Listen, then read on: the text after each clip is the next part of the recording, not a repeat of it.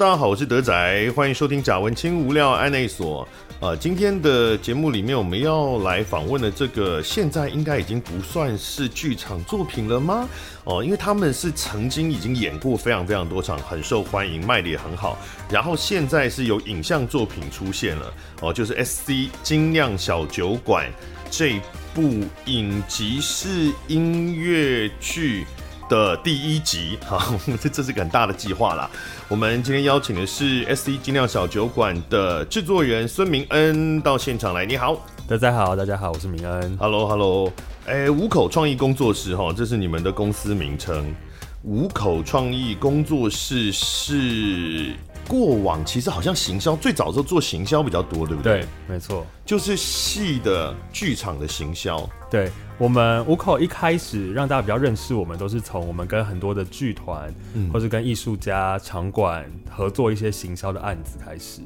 对，但这是大概哪一年出现的事情？我们是一间二零一七年，就是我们那时候还念念书，我们是一群念师大研究所的同学。二零一七年还在念书，对。然后一八 一八年的时候成立了公司，然后我们今年要迈入五周年，这样才五周年。对。然后其实五口在做什么？我们最大块的两个业务就是我们一个是刚刚所说的，我们在做很多跟行销有关的事情，嗯，然后另外一块就是我们在做制作这件事情，然后我们都主要都是在。呃，艺文产业或是表演艺术的领域里面，在服务大家跟做自己的内容，这样。制作目前其实也才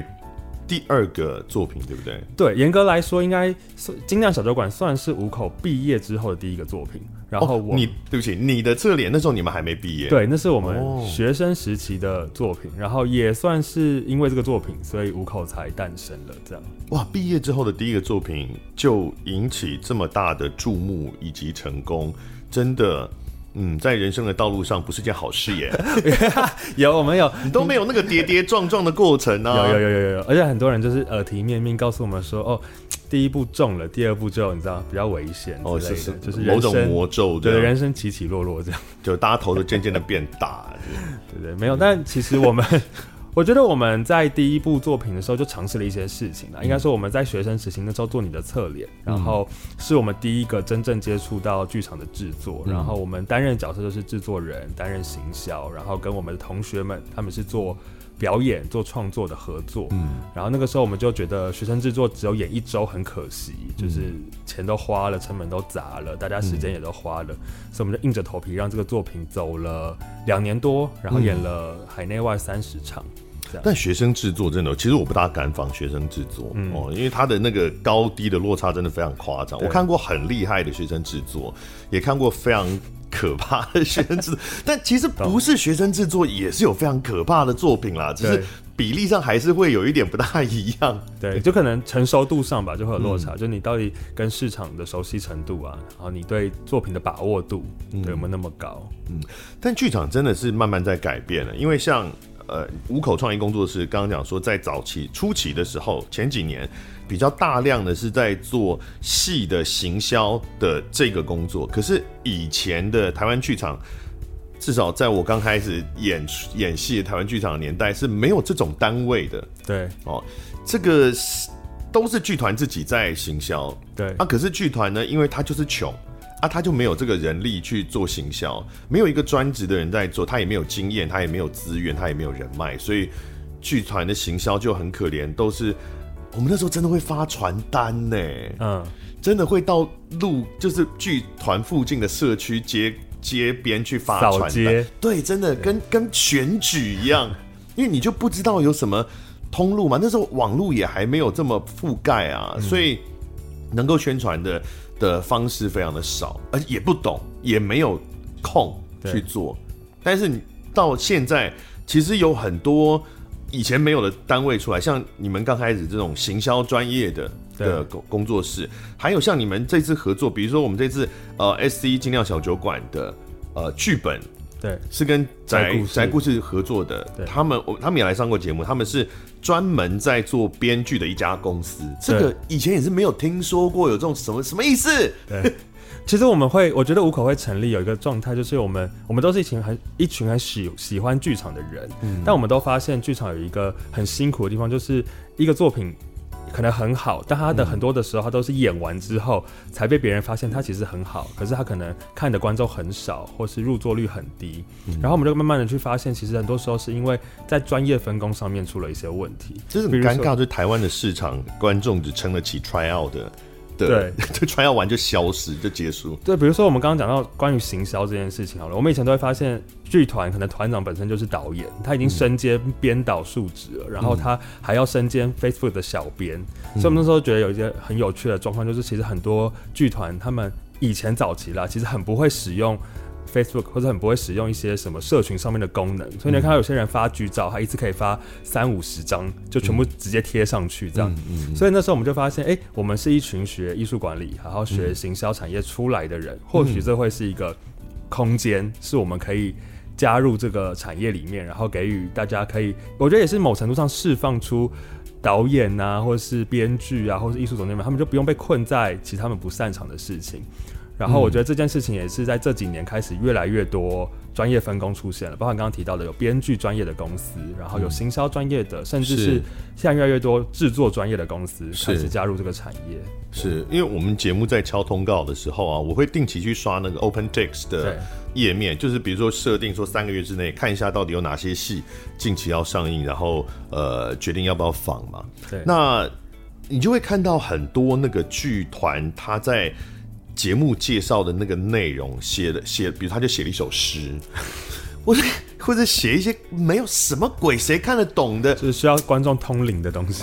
但这也是剧团的问题，一直有一个身段哦，他会觉得说，我如果呃把这个内内容或剧情大喇喇的写出来，或者是写一些像商业剧场国陀会写那些文案，那有一些独立的剧团就是比较比较呃。没有那么商业化的剧团，他就会觉得，嗯，这样就没有 sense，这样。可是我就觉得说你，你你你写这种东西，到底是谁要谁谁知道你到底要演什么啊？没有人知道你要演什么，是哪些鬼要买票？所以永远就只有戏剧系的学生，永远就只有你的亲朋好友会买票。然后你每天出来干譙，说什么大家都不支持剧场，我就见鬼了。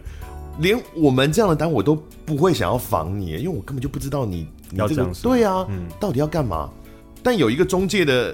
像你们的，比如说早期，像当然我们今天谈的是你们自己的制作啦。对。但有一个专职行销的团体，好处就是说，剧团们还是可以维持他们清高的的这个这个身段嘛，就其实跟他的创作也会有关系了。他不用刻意去考虑那么多市场的事情，他就交给你们就好了。就我们至少可以当一个转译者，嗯，然后我们就是当观众跟剧团或者跟艺术家中间的那个桥梁，嗯，对。是，这是五口创意工作室，但是你们也有自己的制作嘛？像刚刚讲，这一次的精酿小酒馆，它其实是一个非常大的计划哎。其实一开始的时候，你们就有影像化的计划吗？其实影像化没有那么快进到这个作品里面。嗯、然后我们以前其实老实说，我们根本不敢想影像化这件事。嗯，因为应该说我们。在台湾，大家都知道最有名影像化就是公视表演厅。嗯，然后我们那时候都觉得公视表演厅已经这么有资源的一个单位，或是一个做这么久的一个平台，嗯、可是其实他做影像化还是非常的辛苦。包含其实我们身边有在看公视表演厅的人，其实没有到那么多。是对，所以那时候我们早期在做作品的时候，我们就觉得，如果我们今天真的要把一个实体演出影像化，那我们要去竞争的。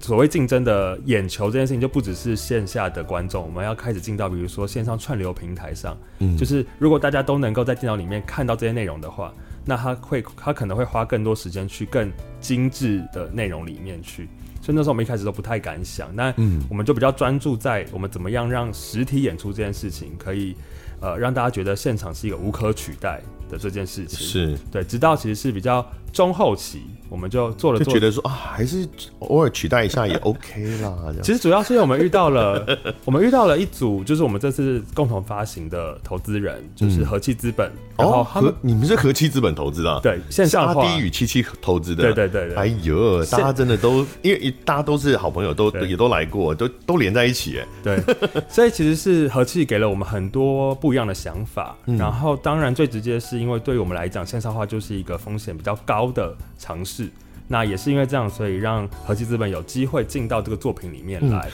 但和气资本，因为他们其实是专注在 YouTuber 相关的表演的投资，所以是因为哎、欸，你这周要干嘛才跟你们牵上线吗？还是你们原来就跟他们有一些合作？对，比较像是我们原来就跟和气里面的几位伙伴有、嗯、有认识，然后邀请他们来看过。其实是因为先邀请他们来看过现场演出，嗯，对，然后和气的伙伴们就给了我们一些想法，嗯，包含。我觉得小酒馆是一个很大的制作的事件，但其实老实说，台呃剧场就是一个有空间限制的地方，嗯，它就是最多你说一场就是一千个一一千两百人好了，我们在、嗯、我们在比较大的卫武营演。嗯、那它就是有人数限制，然后第二个是、嗯、这个作品它比较特别，是因为它跟着 YouTuber 一起走，是，所以我们不可能让 YouTuber 一辈子都在演这出戏，嗯，所以它一定会有演出寿命的限制。它、嗯、比如说我们巡回了二十七场，它就是得到一个段落，嗯，对，所以再加上其实我们都期待这些作品是能够让我们接触更多非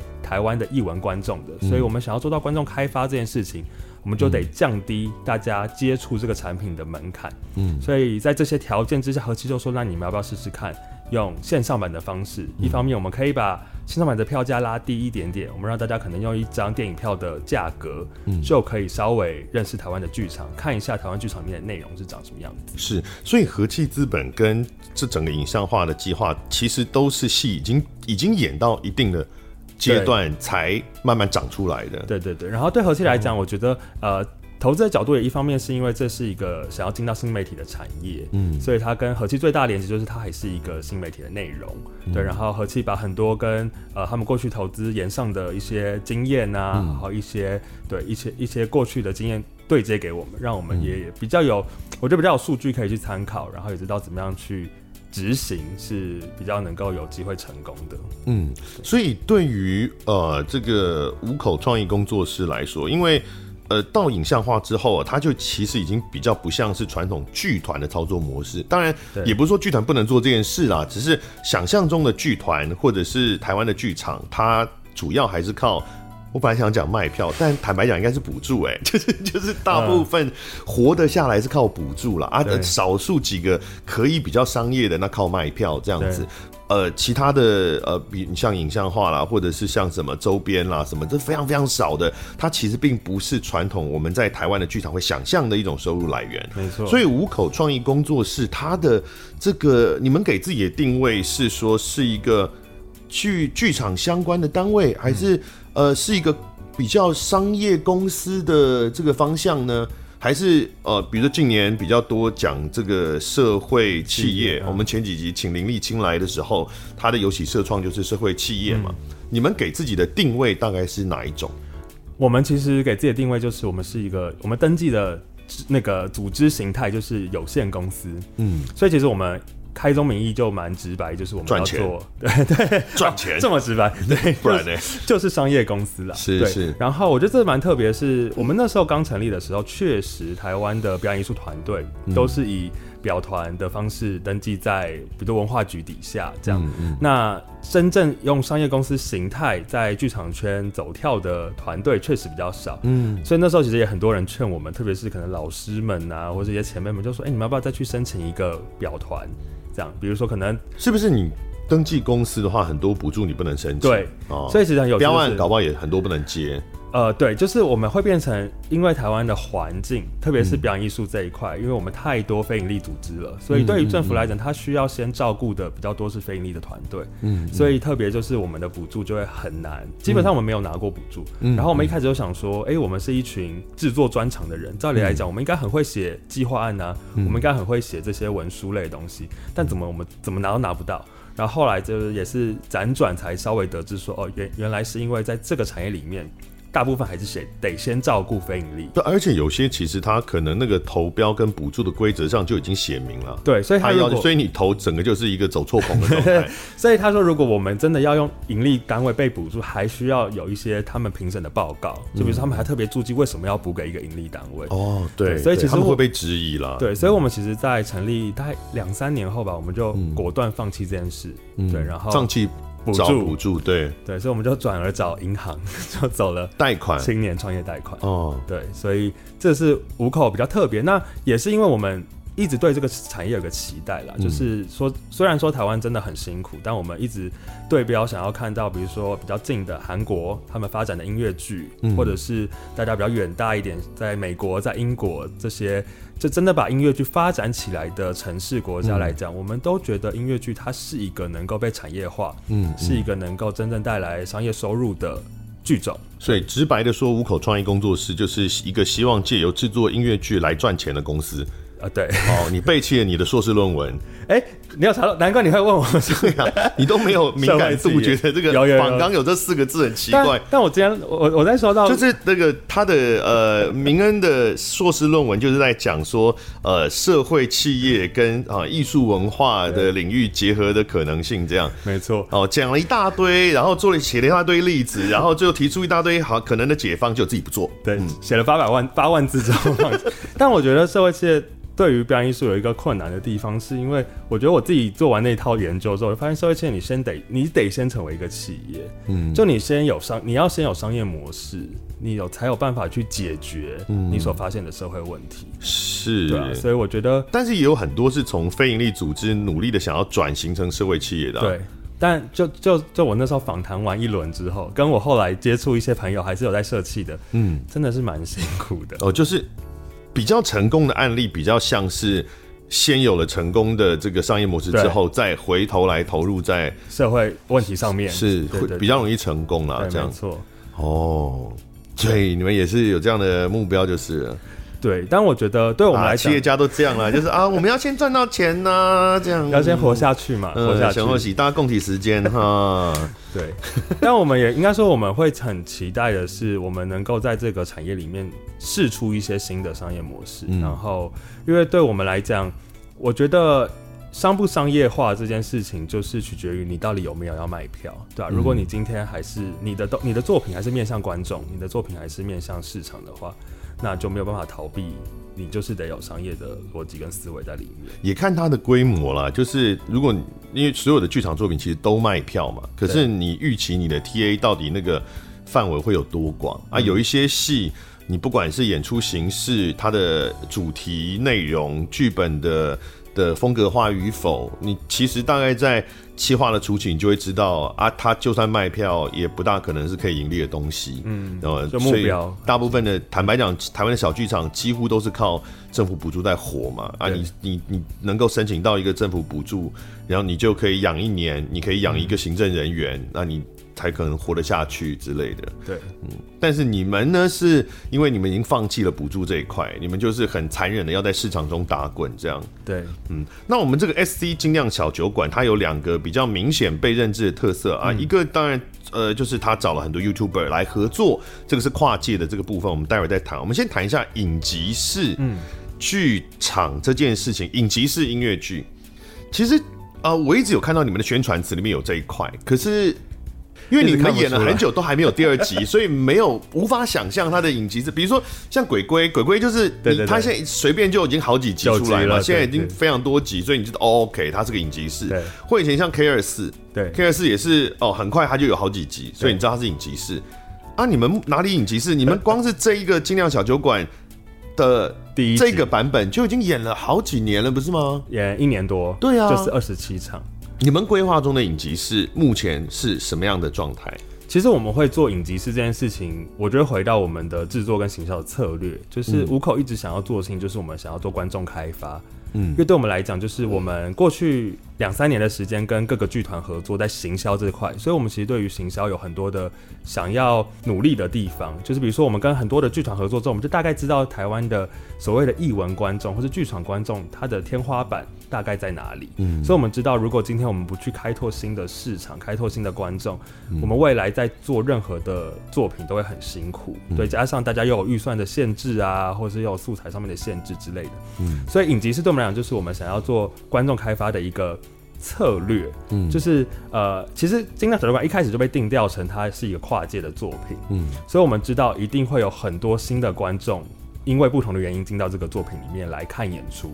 嗯，但我们过去都知道，台湾有很多的作品都有邀明星、嗯、邀网红、邀有流量的人进来。嗯，但其实你知道，如果单一次的消费很难养成一个人的消费习惯。嗯，就像我今天因为某一个明星进到剧场看戏，我很难因为一次就变成一个。亿万观众，嗯，但是多次消费才有机会慢慢把人留下来，所以影集社的概念就是这样来的。他就是希望说，哦，第一集他可能是因为他是哎、欸，你知道干嘛的粉丝，他进来，然后他觉得哎、欸，这个作品真的不错，或者他喜欢这个 IP，他就有可能在我们再推第二集的时候，即使卡斯换了，即使内容有调整，他依旧还有机会再一次的消费，再一次进到剧场里面来，然后跟跟着这个作品继续往下走。这样听起来，与其说是影集师，不如是一个 IP 养成的过程。对，其实是这样，没错。只是我们把它包装成一个有续集、连载式的，然后让大家持续跟这个 IP 往下走。那就希望这些观众，他是原来没有在没有在看剧场的这些观众，对，然后他可以呃新接触到了之后，还能继续看，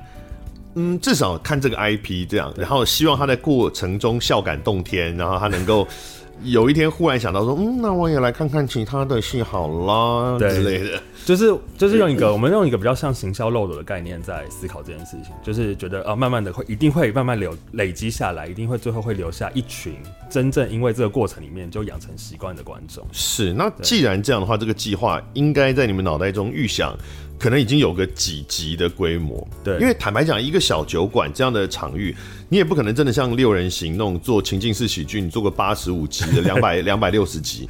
它应该会有一个大致的消耗量，嗯、就是说这两个，比如说我们现在设定。精酿小酒馆里面这两个 bartender，对哦，就是阿飞跟小船，阿飞跟小船这两个主人翁，嗯、哦，那他们能够发展的故事，有人的关系被讲述的人物关系，可能也会有一定的程度，或者说你你在这个这个场域里面能够玩的这些东西，总有一天会可能怕观众会疲乏。对，你你们目前想象他可能这个影集是规模是多少？我目前想象就是用五到六年内做完三集。哦，只有也是只有三部曲而已。哦，对，三部曲哦，就是我们比较像是用电是魔戒啦，这也不算影集是吧？对，就是我们比较想用电影的逻辑在思考它的续集，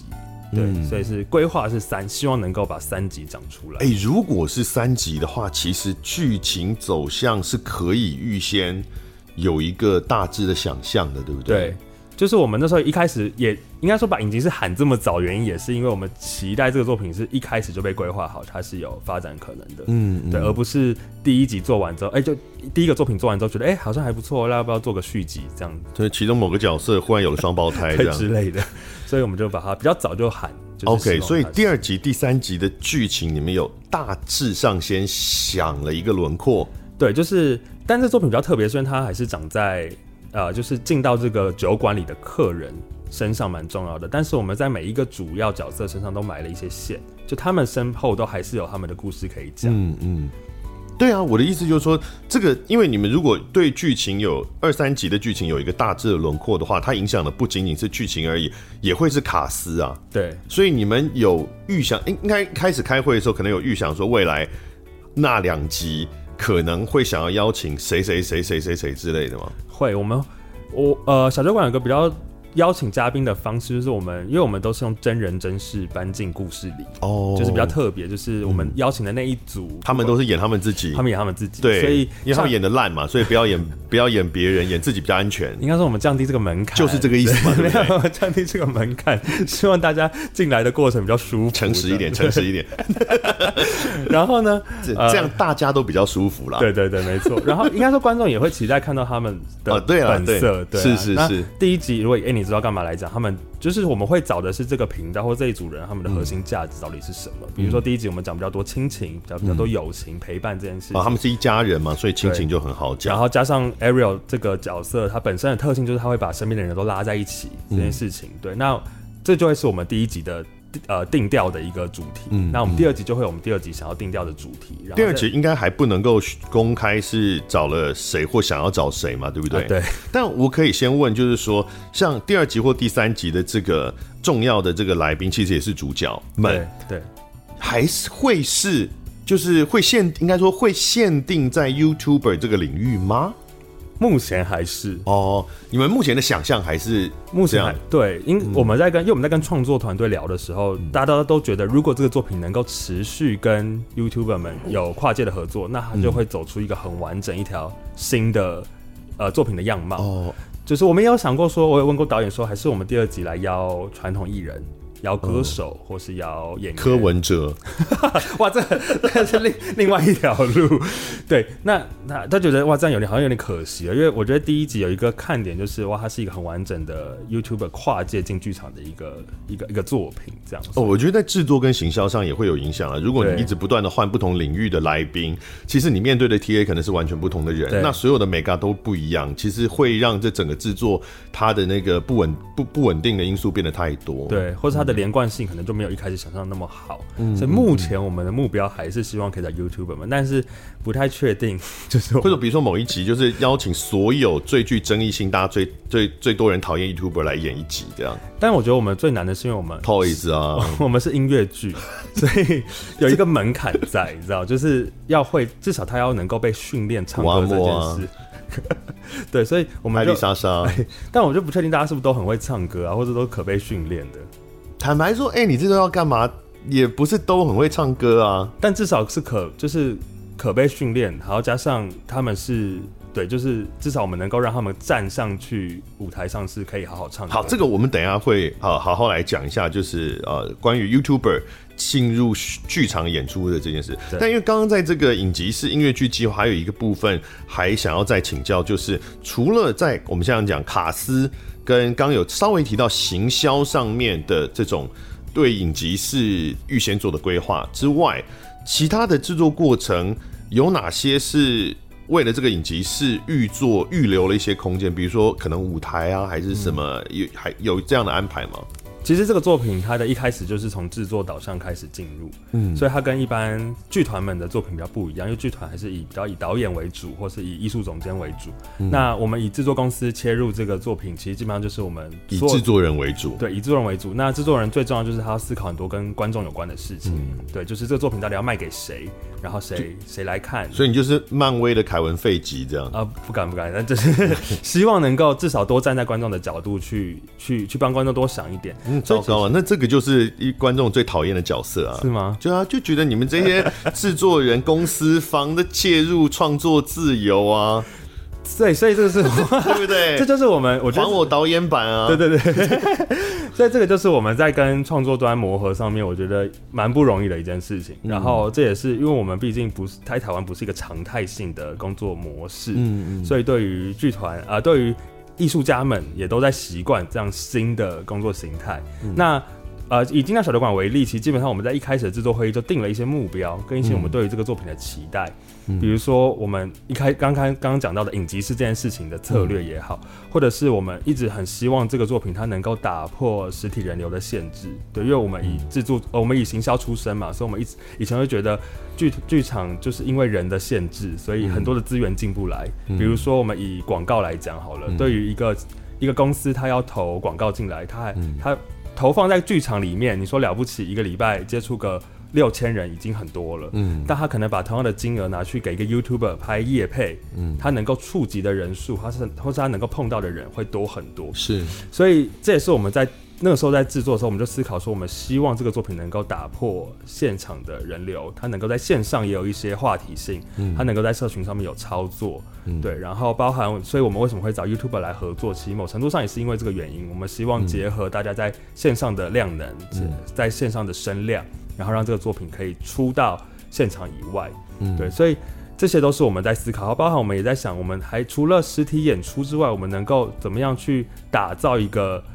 呃，很丰富的体验是让大家觉得不会只有进剧场看戏这件事情而已，而是我从离开家门，或甚至我从购票开始，整个体验的过程都是表演艺术的一环。比如说，我们怎么样让观众有很好的购票体验，包含刚刚提到的，我们怎么样让我们的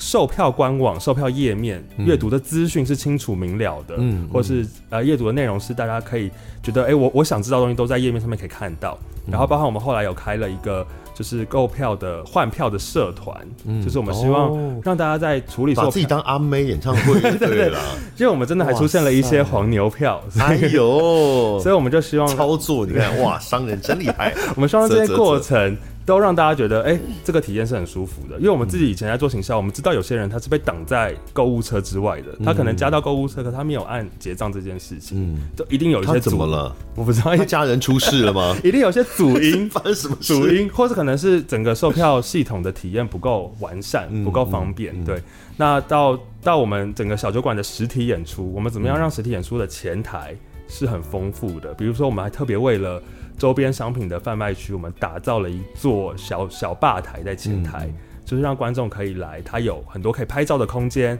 嗯、很多打卡的空间。因为我们知道，其实实体消费有一个关键，就是让大家觉得我可以累积社交货币嘛。因为现在人都活在社交软体之上，嗯嗯、所以你怎么样创造给观众拍照打卡的素材，都是我们在前期制作的时候就帮大家思考进去的。包含我们是一个很爱送大家礼物的演出。嗯所以大家进来可以拿到免费的节目单，或是有一些赠品，甚至是你填了演后问卷可以换到的酷卡、闪卡也好，嗯、这些都是让我们在制作的初期就希望能够创造现场演出，它有它所谓的魅力，或是无可取代性。你说这些是制作初期就已经开始想的事情，但是刚刚讲讲到影像化是在。演出到一定的程度才决定要影像化，所以刚刚讲说制作初期已经想了这么多，对。啊，其他的可能性包含呃，比如说什么呃线下线上，然后周边什么的这些改善，但是那都还没有接触到影像化这件事，是为什么太贵了吗？对啊，那时候觉得成本太高，因为我我们刚刚在录音录音前有稍微聊一下，你们其实花了非常坦白讲，是我印象中那那个绝对不是一般剧团在在录影场。哦，我们一般剧团，比如三天五场，它可能会有一一场是录影场。对，那这个录影呢，因为台湾的剧团能够影像化成为商品的这个非常少啦。对，所以那个通常是记录性质哦，不管你是要给政府补助交那个案子也好，或者是只是记录下来成为剧团的一个资产，对，一个资产也好，它其实呃不是那么面对商业的影像化，可是通常会有一个录影场。虽然林北就是碰过一些嘛，刚好没有做到录影的混蛋。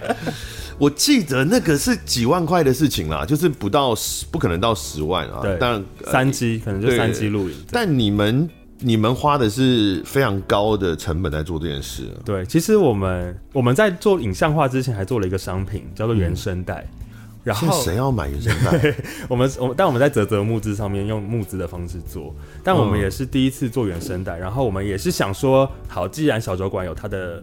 量量能在，我们就希望把这个作品做好一点。所以我们对标了一张流行音乐专辑的制作规模，嗯，所以我们做了一张超过百万成本的专辑。哎呦，原声带超过百万成本，对，你不算 MV 就超过百万成本哦。对。为什么要这样啊？因为我们 有什么？你到你们到底有什么问题啊？因为我们把，因为我们把，因为我们把那个音乐全部重录。哎、欸，现在线上发片歌手，呃、当然如果是什么华纳这种公司，我们就不谈了。就是一般呃比较创作型的发片歌手，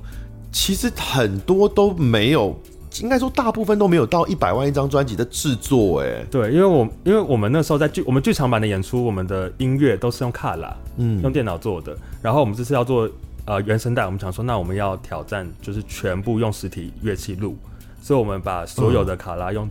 就是用呃乐器重录了一遍，所以光是编曲跟录制的费用就非常惊人。你说重录一遍是本来为了演出就已经做了卡拉了，对。然后，可是后来为了要做原声带，又全部又找人来重新演奏、重新做、重新 mix down 一遍。对，我们找找了全全部都是重新找乐手们来，然后加加之后，我我我们也没想到怎么会那么贵。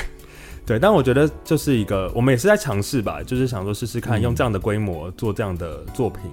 但是那是在募资里面，所以它也没有单独发售。它对它就是他是绑在那个募资的方案里面，它就算它用募资做了一个发行的计划这样子，哦，单纯 for 原声带的，对对对，没错，不是说整个精酿小酒馆的募资，对，没有，就是只有 for 原声带而已。哦，那这样其实募资能到也蛮厉害哎，对，而且我们那时候。二十四小时就达标了。哇，就是说跟大家解释一下，就是说你这个募资，你去呃，你去呃赞助之后，你不会得到他的票，对。你也没有得到其他有的没的周边签名小卡什么三小有的没。有有有有有。哦有，我们有我们有给回馈项目。哦。对，因为我们还是希望大家用赞助的形式进来啦，就是你支持这个理念，然后你先有点像是预购了，然后支持这样的做法，然后我们再一起把这个作品产出出来，哈回馈给大家。但是是没有票，没有 DVD，它就是对，它只有 CD 声音。对。最主产品就是只有声音的原声带，然后我们也没有压实体专辑，我们是线上的，我们是做了，我们盖了一个线上的收听网站，对，然后但我们有，我还是有做了一个，一般会做漂漂亮亮的，我们还是有做一个实体的产品，但它里面是一张专辑卡，然后有个 QR code，然后你扫进去之后，你会拿到一组就是验证码，你输入验证码之后可以听。因为我们想说，现在也是、啊、现在用 CD 会造成大家的困扰。不是音乐人，音乐人是会舍不得哦，舍、啊、不得没有那一张 CD 啦。对。但是当然，消费者在现今的时代还会去买 CD 的很重要的原因，常常已经不是那张 CD，而是它的包装。对。哦，或者是歌词本的设计等等。对。所以。当然，你们的做法就是算了，我们就把 CD 没有这些我们都还是有做，没有 CD 啊，只是没有撕 CD，但我们还是有歌词本，我们还是有外包装、包装设计什么的，嗯，对，然后让大家可以用更符合现代的方便的使用情境。哦，不过二十四小时达标嘛，所以这个有赚钱。对对对，他有他有赚钱，他有过标，只是我们也没有想到说，哦，原来做一个专辑这么辛苦，难怪音乐剧团们都不是很爱做原声带。所以你们影像化总共花多少钱？总共啊。现在已经不是讲 DVD 了，时代改变就是影像化。我们我应该我们没有办法直接说多少钱，但是我可以给大家一个数据好了，嗯、就是我们后来发行之后，我们其实有跟大家稍微透露，就是我们嗯。我们花花了很高的成本尝试这件事情，然后我们需要卖超过就我们需要将近八千份的贩售数量，嗯，才有机会让这个作品损益两瓶，就是回收还没赚哦，还没赚，还没赚，就是回收回来。那最大的花费会在哪一块？因为我们前面有聊到，哎、欸，可以讲吗？你们拍摄就花了几十万，对不对？对，光拍就是花了好几十万。对，那这是最大的呃呃这个花费吗？它是一部分，嗯，然后人人力，因为毕竟我们就是剧场，就是一个高人力的地方，嗯、所有的技术团队，所有的表导演，所有的对，所有的、那个那个是 for 演出吗？就是我们有把它切开来，就是我们、oh. 我们都让每一个东西变成一个专案式，然后应该说我们在尝试这些过程里面，我们都希望让台湾的剧场是越来越健康的，嗯嗯，所以我们期待这些东西都是能够变成一个大家有做就会有有收入嘛，或是能够被照顾到，让大家觉得哎、欸、这件事情是新的一个变现的可能。哎、欸，听起来好像不错哎，意思就是说，比如说本来我找大家来呃做一出戏。好，付大家一份钱这样子。那以前可能就变成是，哎、欸，我这个戏做的不错，我想要影像化。对，那影像化就不干你们的事了，因为他们没有可能，比如说没有另外再多演几场，或者没有另外再多呃执行，因为技术的话可能用执行多执行几场，那这个影像化就没有要付给他们钱。可是照道理来说，影像化的成功也是因为这个戏的成功嘛。啊，戏的成功其实这些人本来就有功劳，所以。它就好像一种分红的概念，你应该也是要给人家相应的授权啊，贡献的这个，哇，好佛心哦。对了，那你们不是一个那么高？你们不是一个以赚钱为目标的的无良公司吗？呃，就就也没有那么无良，还是有点良心的。对啦，就是，但这也是我们我，因为这些都是第一次尝试。对啊，这个做法我好像没有怎么听过。对，然后我们说演员就算了，导演就算了。对，你刚刚说你你是连技术都有给到是是，就是设计老师们。对至少要给授，就至少有授权的部分。嗯、然后这个确实是。因为我们也有去问一些前辈们有没有这样的经验，比如说要怎么跟大家谈费用啊，怎么跟大家谈授权，但其实大家真的都没有什么经验。没有，通常签约的时候，那个约里面就全部都包下来了啦。就是对他，他当然签主约是跟你签那个演出嘛，他就会有一条说关于这个演出以前衍生性产品全部都是对，是呃，就是会在哪里但不限的什么平台上面，什么以各种不限形式的怎样怎样发表啊，他都就都授权了。通常会有这一会用一个就是包含但不限于。的方式把大家全部都买完，对对。但那时候我们我不知道，因为我还是虽然我是制作人，虽然我们是商业公司，但我觉得剧场就是一个很很人为为主的产业，所以我都会觉得，我知道大家一定没有认真在看合约，嗯、所以大家一定不知道其实自己都被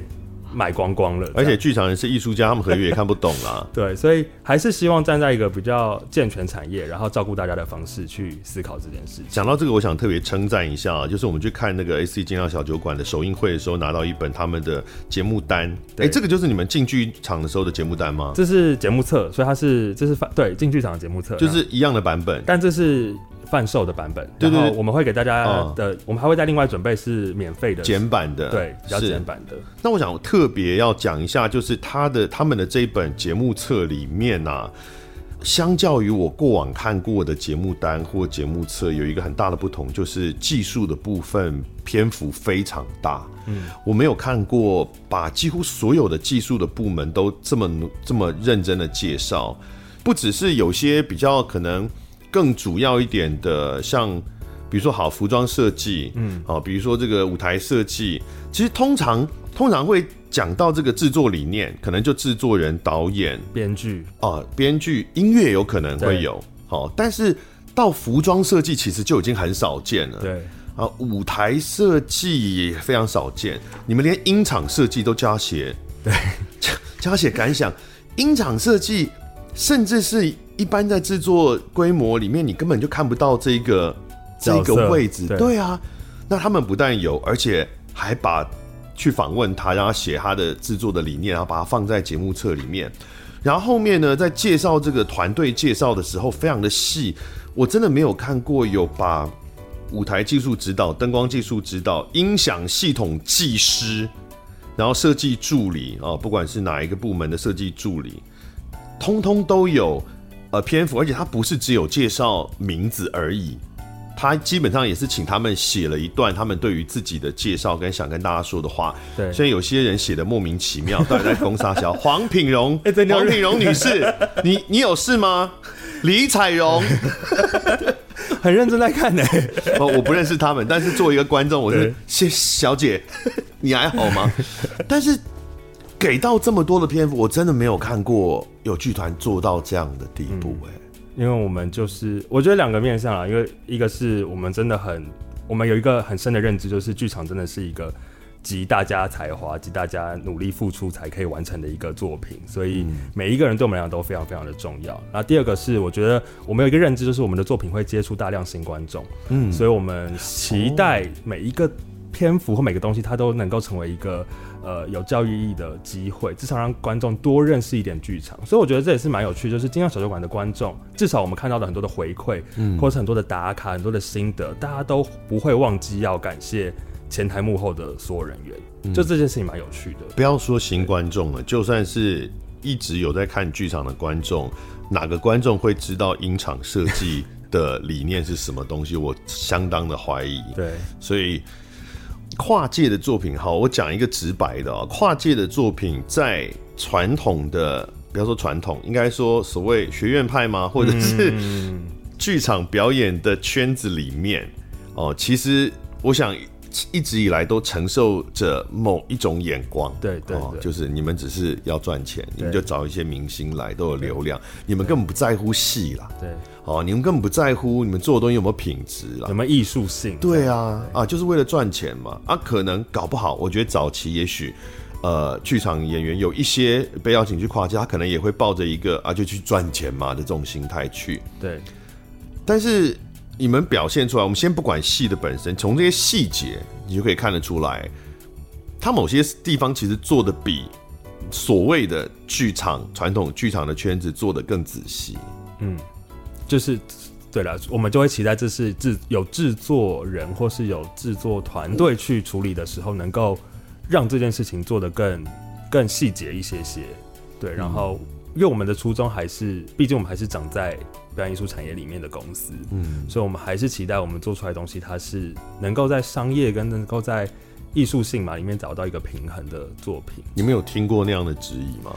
当然会，尤其是刚开始的时候，可能刚开始。演出之前，或者是可能是消息刚出来的时候，大家就会觉得哦，虎口就是一个很靠、很靠 KOL 啊。对，而且你们找的还不是有表演训练的 对艺人哦，你们或是歌手什么的，你们找的还是 YouTube 吧。其实某程度上比较像是素，有点素人的感觉，相对素。然后其实我们在你的侧脸的时期，就是我们刚刚提到说我们有巡回了三十场嘛，所以其实那时候我们在最后一一轮的北中南巡回的时候，我们也邀请了 YouTuber 们来跨界演一些客串角色。嗯，所以大家会对五口很多时候认识都会觉得，哎、欸，我们就是一个很靠流量明星，或是很你们以前行销的戏有很多是这个方向的、啊，渔、嗯、港基隆。对，就是，然后我们访过那个自由新政嘛，对，就是会觉得好像五口东西都很商业化，或是很笔电我们也访过，对，就是有一些或者跟我们比较好的团队，像三点水之类的，嗯、就大家在做的风格都比较像，然后想，然后还有呃高天恒，对，小高。大家的共同资产。对对对，你讲刚刚讲团队，次点也是啊，次点戏他也导，然后三点水戏渔港基隆也是他导的嘛，对，新版次点苦鲁也是他导的嘛，对。对，你们这一次 S C 尽量小剧场也是他，呃，小酒馆也是他导的嘛，对，大家的共同资产，对。对，你们要颁终身成就奖给他，绝对要，所以的确一开始很多的质疑，然后我觉得就像刚刚讲的，就是大家特别是可能圈内人啊，或者是呃观众们会觉得。我们那时候一开始也有点担心，就是会不会这是一个很险棋，就是反而两面不讨好。你知道很多跨界作品就是很容易到最后两面不讨好，嗯，就是他跨了之后让，又让本来的粉丝觉得你为什么要做一个那么粉丝向的东西，然后他对于观众来讲又又对于剧场的观众或是原本圈内的观众又觉得说这个东西就四不像这样，对，所以那时候我们确实有一个压力，就来自于说这个跨界跨不跨的好很重要，对，它到底会不会让大家觉得。哦，它就不是一个剧场作品。你都从哪些管道听到这样的质疑？从哪些耳闻吧，就是默默的还是飘到朋友的朋友，对啊，有看有什么贴文之类，或者什么黑特剧黑特剧场，对对对对对对，黑特剧场或者是什么 PDT 吗之类的这种？对，但嗯，但我觉得我们也蛮幸运的是，可能大家也看得出来，也也也会慢慢的理解五口到底在做什么，然后我们也确实没有放掉。我们该把握住的，不管是剧场的一些细节也好，或者是我们在合作团队上面的选择，比如说我们跟小高导演，我们跟呃宅故事，嗯，就是这些的组成都一再的想要让大家知道，我们是认真要做一个剧场作品，就是我们在创作或者我们在制作的过程里面，把一些所谓的票房量能的人带进来做跨界，那这可能就是我们要如何去克服跨界这件事情的课题。我觉得有一个比较幸运的是，其实你们也不是第一个做这件事的单位了啦。比如说像我们刚刚有提到的，呃，自由新镇哦，我们上次访的是一点五的版本嘛，那个那个作品，哦，自由新政它已经。鸟屎，他们已经做过这件事情，找了很多直播主来哈。那有 run 过一轮，一定也被骂过一轮。然后 可能可能也有些人呃会看了之后会觉得说，哦，好像还不错，已经先实验过了。对。然后呃，刚刚有提到的几个西渔港基隆啊什么的，就是这几年其实甚至是完全剧场人做的戏。但是也在这几年开始慢慢接触到传统剧场观众以外的人了，比如说从新社员开始，对对对，他们莫名的忽然收获了一批大妈粉丝，对，就但那个戏完全是剧场人做的，对，可是他们也发现哦，原来有可能可以接触到原来我们常接触这种圈子以外的观众，也是有这个机会的，对，所以大家可能慢慢的这几年来，对于这样的演出形式也好，或者是这种。大众也来参与剧场，也来看剧场的这个环境比较习惯一点，对，就是越来越开放吧。然后，嗯、但我觉得对于团队的挑战就是，那你怎么让他进到这个作品里面？嗯、特别是如果你作品又有一些专业演员在，嗯、又有一些专业团队在，怎么样把那个落差降低？是我们接下来就要讲，哎、欸，你知道要干嘛的状况了？对，想必那这样他们就是非专业的演员嘛，哈，他们他们甚至不算是有表演训练的艺人，他们就是 YouTuber，而且他们的特色就是他们之所以红，就是因为他们生活化，对对，就是因为他们素。对，就是因为看他们的影片，很像是在看你的朋友出去玩。嗯，没错。哦，那你如果比如说有一个，你看他们影片，就是一堆都是洪浩平、陈大天这些人出去玩，那个感觉是完全不一样的。对 对，所以在表演上，你要进到剧场表演，尤其是音乐剧的形式，并不是说音乐剧比现代戏剧就更困难，而是音乐剧的面向要接触到比较多的面向，它可能歌舞戏都要有。没错。那你要找到一个这三者都有一个某种水准的演员，比起呃，比如说歌跟舞跟戏，在单一的领域中有一定程度演员会相对来说比较难了。对，没错。那 YouTube 把们要能够做到这种程度就更难了。嗯，对，所以很挑战对他们来讲。排练的时候很想死吧？但我觉得我们我们也是一直在找一个方式，怎么样让非剧场专业的人，嗯、他们能够。有一个比较安心的跨界的过程，所以其实我们那时候在刚开始在接触跟哎、欸，你知道干嘛，在聊整个制作的计划的时候，嗯、当然有一个前提是因为我们在上一个作品就跟妹妹有合作过，所以建立了一点关系，然后加上我们后来也带着他们一起看了一些台湾的音乐剧，然后他们就确实觉得剧场是一个很棒的地方。可是他们看了一些之后，怎么有种接呢？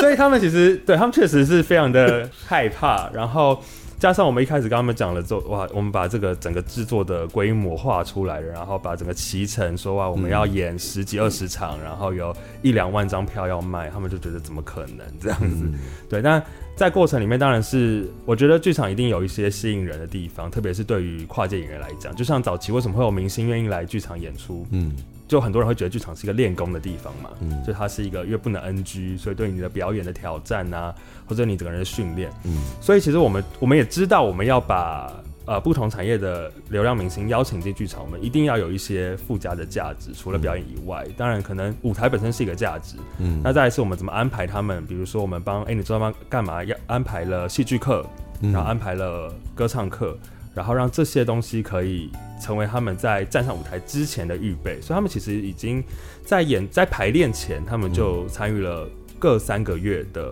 歌唱课还有戏剧课，嗯，然后让他们从真的很素到不行的素人，然后慢慢的去跟剧场的工作者磨合。我觉得必须要讲一个公道，不要不是不算公道话，应该是说一个迷思，嗯，就是对于传统的剧场的呃观众或者是。专业的剧场从业者来说，我觉得因为大家真的长期以来不受社会的待见，然后资源都很少，所以会有一种很很抗拒排外的心理啦。所以当有这种明星或 KOL 来参与剧场演出的时候，我觉得总是会有一个小人之心的一个想法，就是说啊，你们都是来就是蹭来赚钱，对，然后你们都好像。我觉得心里会有点觉得你们是不是瞧不起我们？就是你们才是明星的。嗯、但我觉得这个想法是其来有之，我觉得可以了解它的脉络的哈。但是呢，实际上我包含我个人接触的，嗯、跟比如说上次自由行政我们在访的时候，后来跟这个六探跟跟这个鸟屎在聊的，其实比如说以自由行政那个状态来讲，那些直播主他们差爆好不好？对。因为你要想象，其实是他们进入一个他们不熟悉的领域，没错。今天不是我，今天一个大明星，比如说我电影明星好了啊，我是梁朝伟，我今天来演一个学制的电影，对，对，那全部是我的场子嘛，就是我最熟悉的东西。那我好像我我可以碾压你们，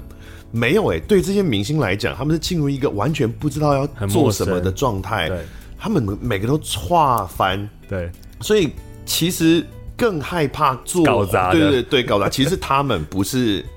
不是剧场这一端，对。所以那时候其实我们一开始就有意识到，就是我们要怎么样让他们逐步的放心走上舞台。嗯、因为我觉得跨界这件事情最困难，就是你怎么让你的跨界的演员他们能够觉得在舞台上是一件安心的事情。嗯、因为我。我也听闻过有一些的跨界比较可怕，就是让观让演员其实很不安心的就上台了。嗯，然后他怎么样让演员不安心？他可能是他可能事前的排练不够，或是他可能就特别有一些客串的演出好了，他可能觉得哎、欸，他只是来客串一场的，或者来客串十分钟的，那他可能就没有一个很完整的。帮助他做那个心理建设，然后帮助他认识表演啊，嗯、或是帮助他在好好的排练的过程里面达到安心，嗯、就上舞台了。嗯、那有些人就会觉得，哎、欸，这我就很已经很不熟悉了，你就把我推到一个这么陌生的环境里面之类的啦。嗯、所以我们在一开始就很避免这件事情，所以这也是为什么我们很早就开始安排课程的部分，让他们至少。开始慢慢理解一些表演的逻辑，一些歌唱的方式，嗯、特别是音乐剧歌唱又是一个很不一样的对形态。你要怎么样让你的声音可以传到很后面，让你的声音有好的共鸣之类的。嗯、所以这都是我们在那个时候帮助哎、欸，你知道干嘛的三位演员怎么样去在这跨界的过程越来越自在，然后越来越放心。嗯、对，这整个过程从开始上课开始到演出大概多久？其实很有趣哦。哎、欸，你知道干嘛？三位演员是最早进组的一群人，嗯、因为他们。很早就开始，我们是二零二一年的十一月试演的嘛，他们其实二零二零年就已经确定要进组了，然后他们是在二零二一年的上半年开始上课的。就上面，比如说三四月之类的。对对，我们到七月才开排。七月开排，十一月演出。试演，试演，试演。对，然后隔年的一月才是正式的演出。七月开排，十一月试演，大概呃就是三四个月的，其实不密集排练不长哎、欸。就以以，毕竟他们是素人出身啦，这个感觉不长。因为现在台湾的音乐剧的排练其实差不多也就是三个月密集排，对，对密集排左右。然后如果是现代戏剧的话，可能两个月甚至一个多月可能就会上了。对。那但是毕竟他们是素人，所以这个期间对他们来说，坦白讲没有特别长。对，但是他们因为前面已经先拉了三四个月的课程，嗯，然后密集排是其实只是排到我们那个时候十一月做了试演会，嗯，所以为什么我们要做试演？某程度上也是我们希望让他们在一个没有售票观众的情况底下，先试试看，先熟悉一下舞台。所以我们试演会的时候，把完整的舞台灯光音响都搭起来。然后是没有观众，没有售票观众，我们是邀请来宾的方式来看，所以就砸了一场很高成本的试演。讲真的，在这个刚开始排的时候，你们看到他们，比如说某些身段啦、肢体啦，或者是唱或者是演的状况，有没有某一刻会觉得干，shit？没有没有，真的没有。Oh my god！没有，因为我觉得 真的没有，真的没有，因为我我自己会觉得。呃，可能一方面我会找他们，当然是我我我们自己是熟悉他们的观众，嗯嗯嗯，所以我们大概会知道，因着他们进来的观众会想看到他们什么样的表演。嗯，然后我觉得他们确实跟他们在荧幕前一模一样，就是很自然，哦、对，很自然，然后很就很很有趣。所以当他们这样的特性被放在呃舞台上面，我觉得有是有化学效应的，就是你会觉得这一群、嗯、加上另外三个剧场演员，我觉得当我们第一次看整排的时候。就会觉得这六个人在一起真好看。三个剧场演员就是，其实身兼直播主与剧场演员身份的鸟屎苏志祥，对，然后周家宽，周家宽，然后还有陈严承欢，对，演员，对，嗯、然后跟就跟哎，你知道干嘛的？Ariel、Shine 跟弟弟三个人，就当这六个人在一起的时候，我们就觉得哇，真的很好看，嗯，对。然后我我觉得他们很努力了，我觉得他，你要说真的用一年的时间去。去弥补上人家剧场演员那种硬底子，几十年的累积，或者是好几年科班出来的，一定有落差。但是我觉得这个作品就是不断的在前期就想办法降低这个落差，比如说在剧本上面，怎么样让他们用扮演自己的方式进到故事里面，降低扮演其他角色的门槛。或者是怎么样？我们在歌曲或戏的拿捏上面，让他们多做一点他们擅长的事情，嗯、让他们不擅长的事情分给剧场演员来做。嗯嗯，嗯对。然后怎么样在篇幅的拿捏上面，也是他们能够负担得了的。这些都是我们在一开始跟导演、跟编剧家在沟通上面的时候，大家就很清楚认知到要让他们怎么样好跨界完成这个作品的条件。嗯、我觉得老实的评价哈，老实的说，嗯、呃，三位这个 YouTuber 的表演。的成果比起呃专业的剧场演员，当然还是有一定程度的距离，而且这个距离依然是肉眼可见的啦。哦，比如说唱的时候，你依然会知道啊，这个发声是不对的，很明显的不对，或者是这个肢体就是在就是尬，就偶尔的同手同脚之类的，它它它就是一个尬的。会有一定的差距，嗯，可是而且坦白，不过如果没有差距的话，那这些专业剧场演员就去吃屎好了，那一定要有的嘛，因为才毕竟也是不到一年时间里面，人家都那么多演出经验了，一定会有落差啦。周家宽跟他们对唱的时候，那个声音品质出来就是不一样的，整个发声的那个那个方法就不一样。可是我觉得可以去看出这些演员有没有认真对待这个戏的很。重要的方式就是在词跟 Q 点上，嗯，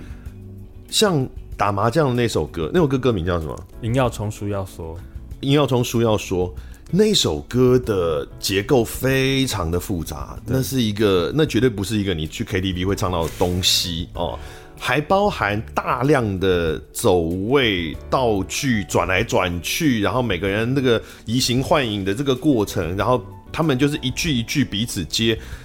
那个戏的复杂程度，坦白讲，即使是专业的剧场工作者，他可能唱一句特别好听，嗯，但他都不见得能够很顺的好好执行这件事，它是非常复杂的。对，可是，在这些没有剧场表演经验的人，他们呈现出的成果是非常顺，嗯，然后所有的 Q 点都行云流水，然后台词也都很顺。那当然，可能在表演的那个最后的那个能力上，依然有一定的落差。可是你从这些地方，你可以看得出来，他们花了多少，尤其是没有经验的人，他要花多少时间跟心率去去习惯在舞台上的这种表演。对，我觉得这个是真的，以一个自诩为剧场人的角色看起来，我坐在台下看。也包括我那时候看《自由新政》的时候，我也觉得是会感动的。就是你知道那有多难，我们自己是演员，对，你知道那有多难，那多不好排，对，何况还是个素人，嗯，这样，对啊，所以我觉得他们他们压力也非常大，他们不只有自己给自己的售票压力，嗯，然后他们在表演上面的压力，因为他们就像刚刚讲，他们也看了很多近年台湾的作品，嗯，然后。自己也知道要达到那样子的程度是一个非常辛苦的过程，嗯、所以我觉得他们也很认真，他们真的是很认真来跨界演出的一组人。嗯、他们就是排，他们也排开了很多的行程，然后我觉得对 YouTuber 来很不容易啦，因为 YouTuber 们就是说实在的要去。赚比较快的钱其实是比较容易的，嗯、但是剧场就是一个手工艺嘛，就是得花时间、花体力、花心力在这个里面。对，而且他们是外景的 YouTuber，对外景很多 YouTuber，这个超级麻烦。对，他们就是得就是得舍弃一些的工作，把一些时间留给我们，留给剧场，然后排练，特别是排练的密集的那那三四个月，几乎没有什么太多长长途，他们就顶多去个什么两天一夜、三天两夜就要回来，很麻烦呢、欸。我今年哎，可以讲吗？啊，随便啦！我今年七月 接了一个戏，嗯，那因为我现在我的 YouTube 频道也是旅游频道，所以我现在爆炸烦恼的，完蛋了！我五月中要开排，五月中之前所有的外景要先出完，不然我可能没有没有一个片。对，因为有些我我出去拍，大家都至少三天起跳啦，我可能没有那么多时间可以可以出去外景，这个是真的很必杀的一件事情。所以他们那时候有发生过，比如说两天一夜杀杀杀下甲乙，然后我们晚上排练。还带着从嘉义买回来的玉米进排练场，哎、欸，这还蛮影响他们原来的的的做创作的耶。因为哎、欸，你这周要干嘛？就是每个周末他们要出去玩嘛。啊，跟你们合作演出之后，就哎、欸，你这周永远他妈在剧场里面，不是在排练场，就是在剧场。对，问个屁。对啊，而且他们还是他们还是很有纪律，他们还是可以每个礼拜上片。对，那那就是可能要在周间的时候想办法抓时间出去拍这样对。对啊，所以我觉得。确实，他们真的付出了非常大的心力跟呃诚意在这个作品上，嗯、我觉得也体现到观众的感受，嗯、就是就是我觉得蛮有趣，就是大家对于这个作品的期待，可能一开始就觉得啊是 YouTuber 们来，特别是一开始其实。我们因为我们是分阶段卖票，就是每个场次不不同的起售时间，嗯、所以虽然一开始就是秒杀，但我们一定知道一开始很多都是呃他们的粉丝，他们的粉丝，或是其实鸟屎也有很多的粉丝，还有加宽演员都有自己的粉丝，嗯、可能一开始都是粉丝在买票，嗯、但是到后来开始慢慢的，大家觉得哎、欸，这其实是一个很认真的作品，其实它的舞台、它的灯光、它的音响，然后各各个制作的细节，其实是有一定的。一定的精致度，所以开始烧回剧场圈的口碑，嗯，所以也逐渐的开始有一些剧场的观众愿意来看这样的作品，嗯，然后才慢慢的让这个作品的口碑一直扩大，一直扩大。我觉得这也是回馈到演员们的努力，然后所有团队一起把这个作品。真正做到很完整这件事情是，哎、欸，线下的实体版本现在是有确定封箱了吗？对，封箱了，确定封箱，我们把布景已经夹掉了。哎呀，好，对但也演了，也演了二十七场。是是，呃，你刚刚讲嘛，二零二一年底就演了，是不是？呃，是演，我们真正的真正的正式演出是二零二二年的一月，对，也已经一年多了，一年多了。是，所以实体的大家已经没有机会了，但是线上的还有机会，他们已经 release 了影像的版本，对，是。是要在哪里看呢？我们这次影像版是上架在萨泰尔娱乐的平台上。对啊，莫名其妙，看屁事？对，为什么？志祺就说：“哎、欸，我们是也进入伯恩系统里，这样。”对啊，我觉得很有趣，是因为我们一开始在就是呃，因为线上版是和气给我们很大的支持跟、嗯、呃很多的鼓励，让我们去尝试这件事情。那其实一开始我们还是很期待，比如说它可能可以上架到 OTT 的平台啊，或是上架到我们有想过要不要自驾平台。就是像我们原生在一样，自己做一个平台这样。嗯、但后来我觉得很有趣，就是我们也遇到了萨泰尔他们，他们其实是台湾在做自己国内的内容开发，特别是 Pay Per View 这件事情上面非常厉害的一个团队。是，对。然后就哎、欸，他们他们也来看过我们的作品，这样就来看过小酒馆这样。他们对于这个作品也有兴趣，觉得可以一起发展。嗯、所以那时候我们后来就一起发展什么？你现在讲的都很危险哦，欸、因为萨泰尔一起发展那个线上版。播映这件事情而已。对对对对，我想说下一集看到贺龙，没有。